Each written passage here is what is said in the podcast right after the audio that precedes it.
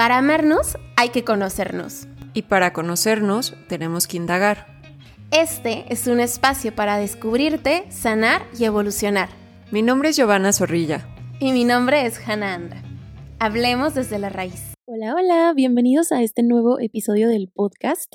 Durante el mes de marzo, como seguramente ya les platicó Gio en el episodio pasado, vamos a estar grabando un episodio ella, un episodio yo, solas, porque por ahí tuvimos algunos temitas para podernos organizar. Pero también ya saben que a mí me encanta agarrar por aquí, poder platicar y bueno, como febrero fue un mes en donde empezamos a platicar mucho acerca de las relaciones, pues durante este mes de marzo vamos a seguir con algunas cosas que sabemos que les gustaron mucho, que sabemos que son temas que siguen siendo súper importantes para ustedes y que incluso hay varios que sacamos del correo electrónico, porque ya saben que nos pueden escribir y que de esa manera pueden pedir algún tema del que quieren que conversamos. El día de hoy tenemos un tema bastante delicadito, me parece muy importante también, que es la infidelidad. Y este es un tema que me encantaría tocar con muchísimo tacto con ustedes y que la verdad había muchas maneras por las que nos podíamos ir y hablarlo. Podíamos hablar de qué es la infidelidad, qué pasa después de la infidelidad, eh, por qué las personas tienden a ser infieles, qué es lo que sucede. Pero aquí lo que más me gustaría eh, platicar contigo es a raíz justamente, ¿no? Desde dónde sale esto de, de la infidelidad y de esa decisión que tarde o temprano, cuando descubrimos la infidelidad, tenemos que tomar esta decisión de si seguimos en la relación o seguimos en la relación, que creo que es ahí en donde muchas personas a lo mejor se empiezan a confundir bastante de cuál es la decisión correcta, porque la verdad es que influyen muchísimos factores, ¿no?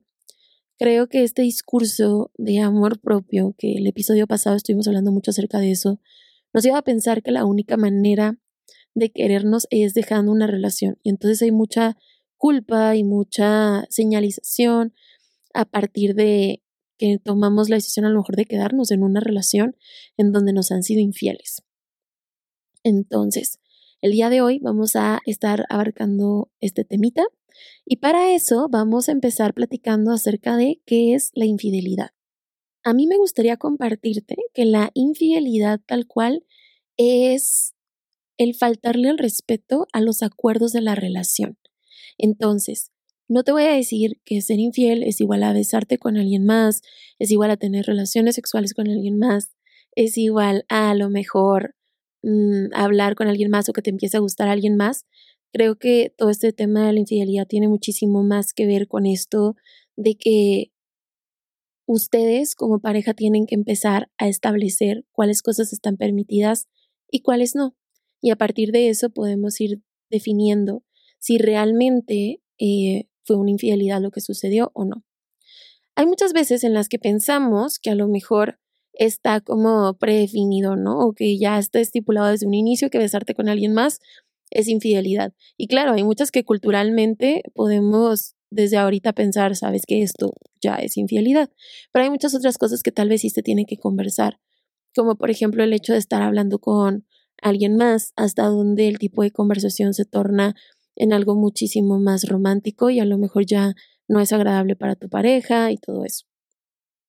Por ejemplo, creo que la mayoría de nosotros podemos por ahí estar de acuerdo en que una relación está siendo falta al respeto cuando a lo mejor empezamos a entablar un vínculo con otra persona. Y esto es algo muy delicado, ¿eh? porque empieza de una manera tan sutil que a lo mejor ni siquiera te vas dando cuenta de que hacia allá va la infidelidad. Muchas veces las personas cuando cometen una infidelidad eligen la infidelidad porque a final de cuentas es una elección. No se van dando cuenta de que sus actos las están llevando hasta ese punto. Vamos a imaginarnos esta historia. Pensemos que hay una pareja en donde empezamos a tener pues ciertos roces, ciertos problemas. Entonces, ya sea el hombre, ya sea la mujer, empieza a platicar estas cosas con otra persona, empieza a platicar ya sea de su relación o de tomar ese espacio como para relajarse un poquito más y para em, a lo mejor desconectarse un poquito de la relación. Al principio sí podrás sentir que es medio extraño porque tal vez pues no son temas que debería estar conversando con alguien más o no es el acuerdo el estar hablándolos con alguien más o incluso se empieza a dar cuenta de que se empieza a afianzar más con la otra persona. Pero bueno, no es infidelidad. ¿Por qué? Porque no ha llegado a la relación sexual, por ejemplo. Entonces, mientras más va conviviendo con la otra persona, más se va quebrantando la relación que tiene, eh, pues ya de manera formal, ¿no? Entonces, esto poco a poco va haciendo que la relación se quebrante hasta que finalmente llegan a cometer un acto mucho más fuerte, como puede ser ahora sí relacionarse de una manera más romántica o física, y que esto sea lo que termine lastimando mucho a la otra persona o lo que ahora sí se termine diciendo como una infidelidad. Cuando ya los acuerdos se habían roto desde hace un tiempo atrás, nada más que no se tomaba la importancia que pues se le tomó a lo mejor un acto más físico o romántico que se haya dado entre, entre esas personas. Entonces, teniendo esto como ejemplo, por eso les digo que es tan importante que hayan acuerdos, que esto se hable. ¿En qué momento tú te pudieras sentir traicionado, traicionada con la relación? ¿Qué pudiera hacer yo que a lo mejor a ti te pudiera doler muchísimo al punto de eh, desconfiar de mí? Porque ese va a ser el siguiente punto que vamos a tocar. Hay una desconfianza muy grande que surge a raíz de la infidelidad. Entonces es por eso tan importante de tener estos acuerdos presentes. No olvidemos que a final de cuentas es una traición y por eso estamos hablando de que es eso que si sucediera a ti te daría tanto tanta tristeza, tanta decepción, tanta frustración que te haría sentir traicionado en esta relación. Y bueno, digamos que este acto se consume alguno de estos puntos que pusieron como inquebrantables en la relación o como límites que no son, em, no son cuestionables, no son este, intercambiables, no son, son inamovibles, a final de cuentas, se rompe. Entonces, ¿qué pasa ahora? Muchas veces nos empezamos a cuestionar ahora sí, ¿cuáles son las razones por las cuales empezamos a cometer una infidelidad? Y es natural que la pareja tal cual empiece a culparse de a lo mejor no haber dado algo que la persona tuvo que ir a buscar otro lugar. Esto es algo súper común, sobre todo en nuestra cultura, porque la realidad es que nos enseñan mucho eso, que como parejas tenemos que satisfacer todas las necesidades emocionales de las personas con las que estamos para que de esa manera no se vayan. Pero eso es algo súper fuerte, porque también es enseñarnos al mismo tiempo que tenemos que ganarnos el amor de las personas, que tenemos que trabajar muchísimo en mantenerlas cerca y que si en algo fallamos, pues entonces las personas de alguna manera sí tienen el derecho a irse. Y eso es algo muy, muy, muy pesado porque a final de cuentas van a haber cosas con las cuales tú no puedas cumplir y que incluso no son tu responsabilidad cumplir en este tema de satisfacer necesidades emocionales. Pero sí es cierto que podemos encontrar que las personas que generalmente cometen estos actos son personas inseguras, muchas veces tienden a sabotear sus relaciones. No quiere decir que todas las personas seguras lo hagan, inseguras, perdón, pero sí es cierto que esto puede llevar a querer sabotear la relación. También es por la historia de vida de la otra persona. Hay personas que tienden a normalizar muchísimo una infidelidad y que, bueno, al no hablarse, a lo mejor esto es algo que termina traspasando. También hay personas que por el tema de la autoestima, hay otras personas que se sienten em, infravaloradas en su relación, pero bueno, cualquiera de las, de las razones que hayan a final de cuentas, ninguna tendría por qué conducir al acto de traicionar a la otra persona o de lastimarla. ¿Por qué? Porque todas estas cosas se pueden conversar a final de cuentas. Y si no se pueden conversar, pues entonces la relación ya no está siendo funcional y es momento de irnos de ahí. Pero sí, muchas veces tenemos esto sobre la mente de es que si no, si lo hablo y de todas maneras no me escucha o lo que sea, pues entonces simplemente lo hago y no. Creo que si estás en una relación y no te escuchan, aquellas cosas que son importantes para ti establecer, pues entonces no es el lugar en donde queremos estar. Y bueno, em, hay muchos estudios acerca también de que los seres humanos no somos seres monógamos. El tema aquí es el engaño sobre todo. Los hombres y las mujeres, definitivamente ambos mentimos, ambos engañamos, pero no engañamos por la misma razón.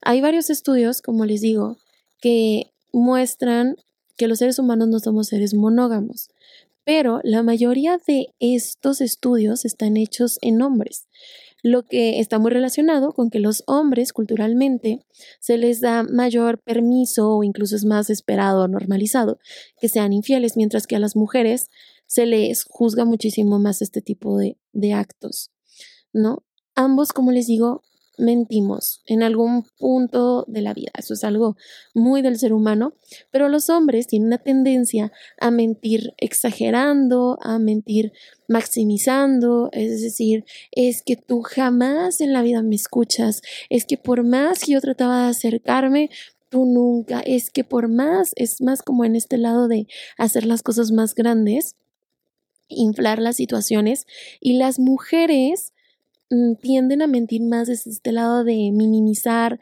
o negar las cosas que pasan. Entonces, que tú nunca, es que me hacemos a lo mejor un poquito más chiquitas aquellas cosas que a lo mejor pudieran ayudarnos en la relación. ¿Por qué? Porque a final de cuentas es la naturaleza que culturalmente tenemos, que el hombre agrande o maximice y que la mujer minimice, calle o niegue ciertas situaciones, ¿no? Entonces esto, a final de cuentas, en el tema de la infidelidad, pues termina em, separando el rol que tenemos.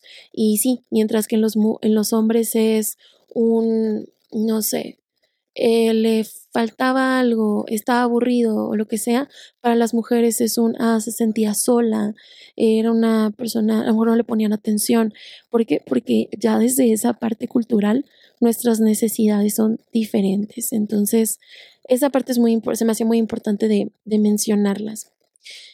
Y bueno, em, también me gustaría platicarles un poquito acerca de, ya que, que entendimos este entorno un poquito más de, de, la mentira, de por qué lo hacemos, por qué no lo hacemos, creo que también es importante pasar esta parte de perdonar o no y qué es lo que sucede si perdonamos o no perdonamos.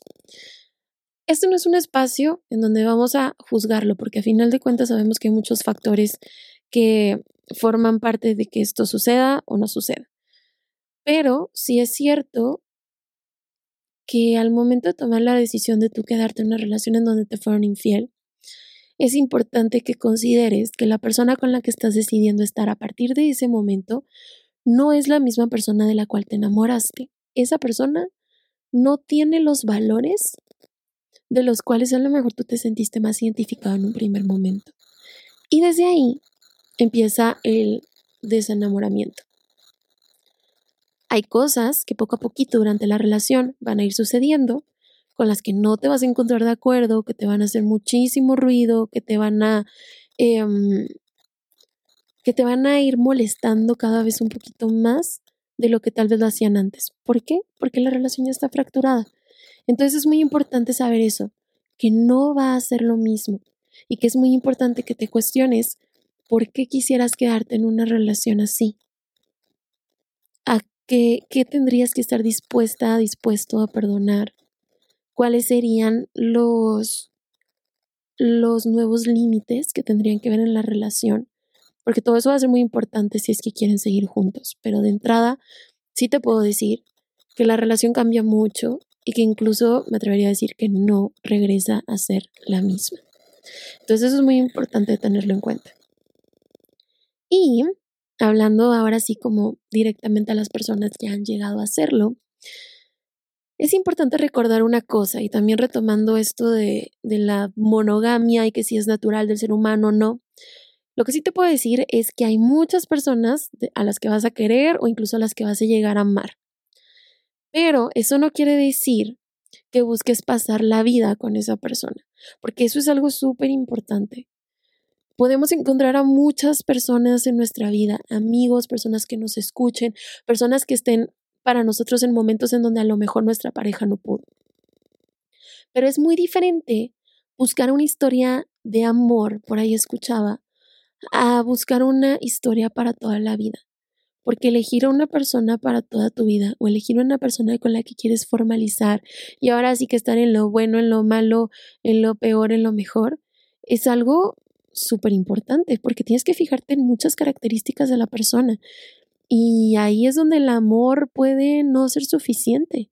Ahí es donde tienes que buscar que la persona tenga ciertas características como que te escuche, que sea empática, pero también que en los momentos difíciles se puedan arreglar, puedan llegar a acuerdos. Todo eso va a ser súper valioso. Y claro, en las con las personas, perdón, con las que tendemos a hablar cuando estamos mal con nuestra pareja, pues sí, nos proyectan esa seguridad, nos proyectan ese cariño, nos proyectan esa protección incluso, pero viene desde un lugar en donde no estás con esa persona en una posición de pareja como lo estás con tu pareja. Entonces, las cosas que atraviesas con cada persona son sumamente distintas. Y claro que se va a sentir súper bien estar con la otra persona. ¿Por qué? Porque no has afianzado esa conexión como lo hiciste con tu pareja. Entonces, esto me parece algo muy importante de tener en cuenta, porque la realidad es que a final de cuentas puedes tomar la decisión de la infidelidad o de faltar el respeto a los acuerdos de tu relación y que te termines dando cuenta que era una historia de cariño, que era una historia de amistad, que era una historia de amor, pero que no era una historia para toda la vida, en donde el amor no es suficiente y en donde sí hay que fijarnos en otras cosas. Entonces, em, esto es algo que sí les quería decir por si lo han pensado, porque también es, es natural.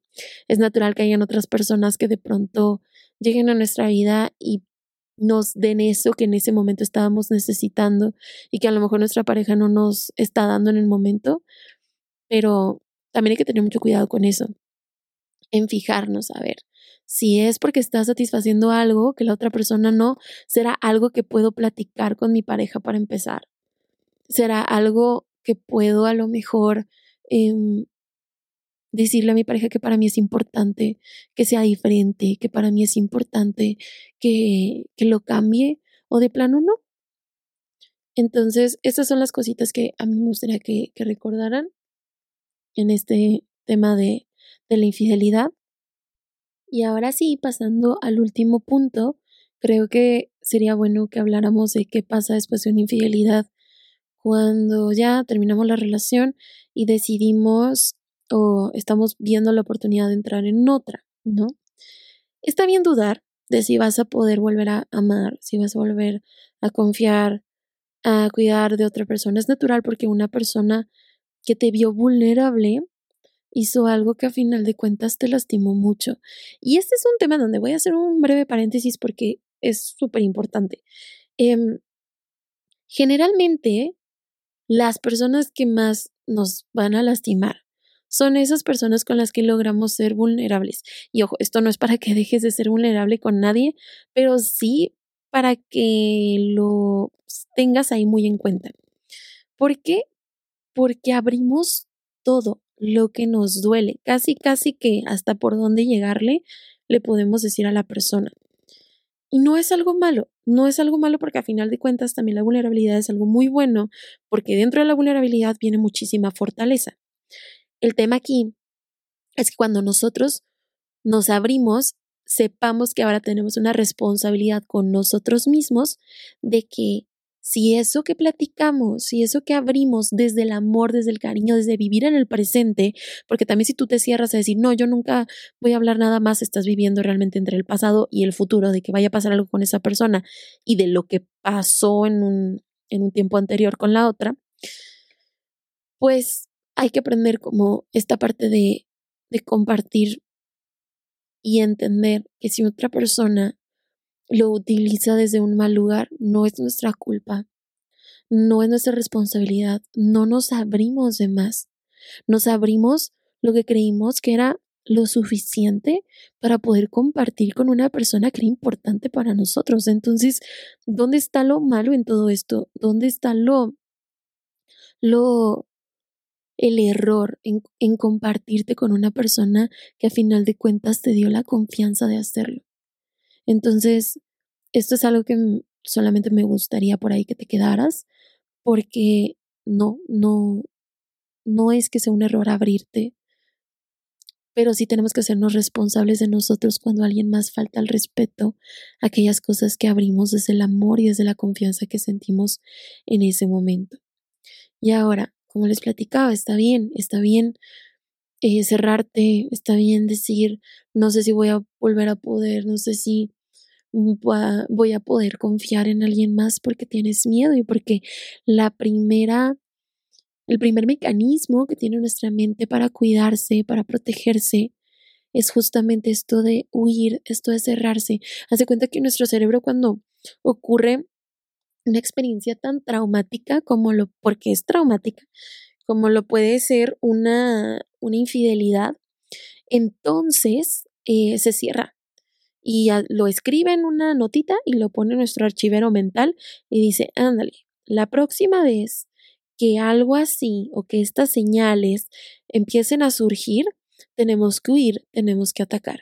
Entonces, cuando, no sé, empezamos una nueva relación y en la nada vemos que le marcó una voz femenina o vemos que le puso el corazoncito a alguien, nuestro, nuestra mente automáticamente va a ese archivero, lo busca y dice, ah, mira, tenemos esta experiencia traumática, te tengo que cuidar. ¿Y cómo le hace para cuidarnos?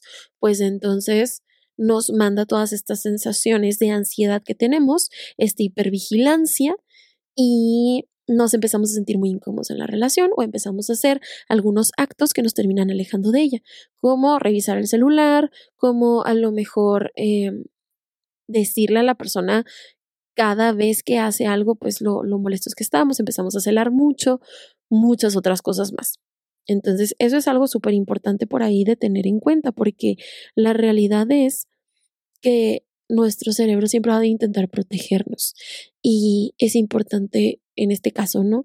Agradecerle esto de que sí, yo sé que nos hicieron esto, yo sé que lo registraste, yo sé que fue traumático, yo sé que la pasamos muy mal, pero también merezco darte otra oportunidad de confiar porque hay amores bonitos, aunque ese no lo haya sido, hay amores bonitos, hay personas trabajadas, hay personas dispuestas a, a brindarte lo mismo que tú das, hay personas que están dispuestas también a tener un amor sano y yo sé que pareciera que no son la mayoría, pero te, te puedo asegurar que poco a poco, si tú eres consciente de lo que te lastimó y si tú te sientes responsable de ti, entonces vas a poder volver a confiar. No quiere decir que no te va a dar miedo, porque seguramente te va a dar, pero vas a poder abrirte ese espacio porque a final de cuentas es lo que mereces.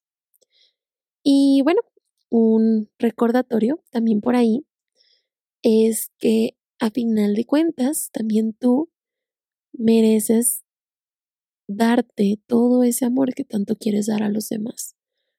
Porque sé que lo buscas, sé que lo das desde un lugar sano en muchísimas ocasiones y mereces lo mismo. Entonces, quédate con eso y quédate también con que no es tu culpa, que creo que son ahí de los puntos más importantes que platicamos hoy. Y bueno, creo que lo voy a cerrar por aquí porque está largo el, monólogo que me estoy aventando. Pero gracias por escucharme, espero que les haya gustado mucho este episodio. La verdad es que, como les digo, me, me pone un poquito nerviosa porque es un tema difícil de tocar y hay muchos ángulos desde los cuales lo podemos tocar, pero espero haber, haber por ahí abarcado un poquito de todo, que te sirva, que lo puedas compartir si hay alguien por ahí que tú consideras que está pasando por una situación en donde le pudiera venir bastante bien escuchar esto que estamos platicando tú y yo. Y nada, nos vemos en el siguiente episodio. Muchas gracias por escucharme. Si quieres saber más acerca de salud mental, búscanos. Hannah Anda en arroba My Healthy Mind Project en Instagram y Facebook y Giovanna Zorrilla en arroba Be Mindful MX en Instagram y Facebook. O bien, mándanos un mail a desde la